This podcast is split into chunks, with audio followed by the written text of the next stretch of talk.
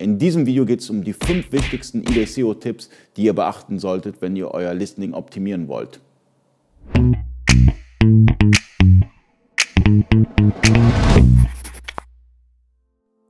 Freunde des E-Commerce, mein Name ist Ali Okasi, ich bin Inhaber der E-Commerce Agentur eBakery. In dem heutigen Video geht es um eBay SEO. Viele sprechen darüber, aber meiner Meinung nach kennt sich nicht jeder wirklich mit eBay SEO aus. Es gibt verschiedene Arten von SEO. Es gibt das klassische Google SEO, es gibt YouTube SEO, es gibt Amazon SEO, es gibt aber auch eBay SEO. Und eBay hat eine eigene Suchmaschine namens Cassini.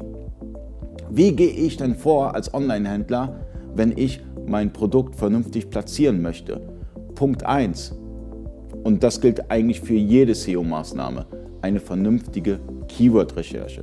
Ihr müsst herausfinden, was sind denn die Keywords, die meine Kunden eingeben. Dafür habt ihr halt die, die Vorschlagssuche. Ja, also ihr kriegt ja so Vorschläge, wenn ihr bei eBay was sucht.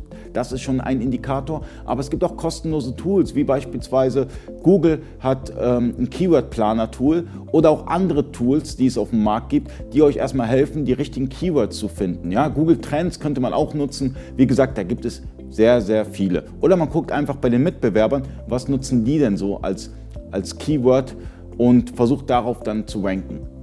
Kommen wir zum nächsten Punkt, der Titel.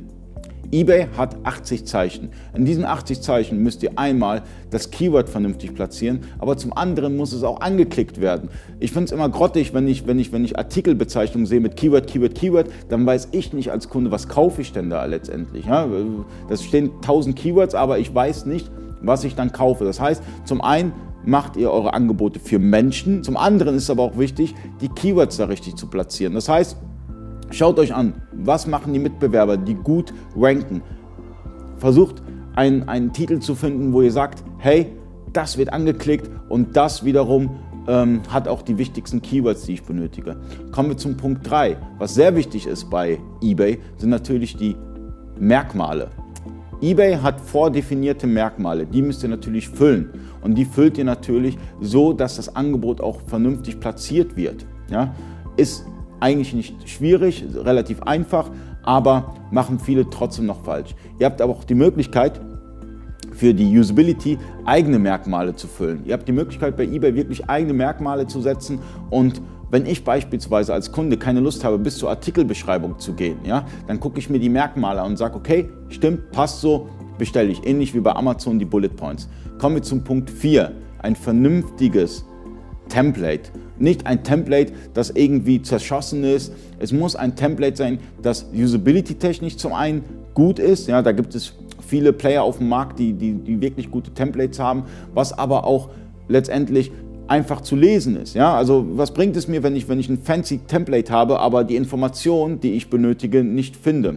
Kommen wir zum Punkt 5, dem letzten Punkt, aber eines der wichtigsten Punkte, die Artikelbilder. Leute, wenn ich mir das anschaue, ihr habt die Galeriefunktion, Galerie Plus und allem drum und dran und dann habt ihr grottige Bilder. Das geht nicht. Bilder sind sehr wichtig für die Kaufentscheidung. Bilder sind das A und O. Bilder müssen vernünftig sein, vernünftig freigestellt sein. Also wenn ich manchmal Bilder sehe, dann denke ich mir, ach du Jemini, ja. Bilder sind mega wichtig. Und es gibt ähm, beispielsweise haben wir einen eBay SEO Artikel, den verlinken wir unten und da erklären wir euch ein bisschen, wie die Bildgröße sein muss, wie ihr die Bilder anordnet und ähm, Bilder sind wichtig und wenn ihr es selber nicht könnt mit den Bildern und wenn die Hersteller euch keine Bilder liefern, dann bitte besorgt euch einen Produktfotografen. Es kostet zwar ein paar Euros, aber letztendlich habt ihr dann vernünftige Bilder. Oder ihr versucht irgendwie euch mit Produktfotografie auseinanderzusetzen oder kauft euch so eine Box oder wie auch immer. Es gibt viele Lösungen, ja, damit ihr vernünftige Bilder auf der Plattform eBay stellt und damit dann gegebenenfalls bessere Verkäufe erzielen könnt. Ich hoffe, die fünf Tipps haben euch geholfen, sind Basics, aber meistens hadert es an den Basics und ähm, falls ihr noch ein paar Ideen habt oder, oder wenn ihr sagt, hey Ali, mach mal ein Video zu dem und dem Thema, bitte in den Kommentaren reinschreiben. Und ähm, vielen Dank fürs Zuschauen. Bis zum nächsten Mal. Euer Ali.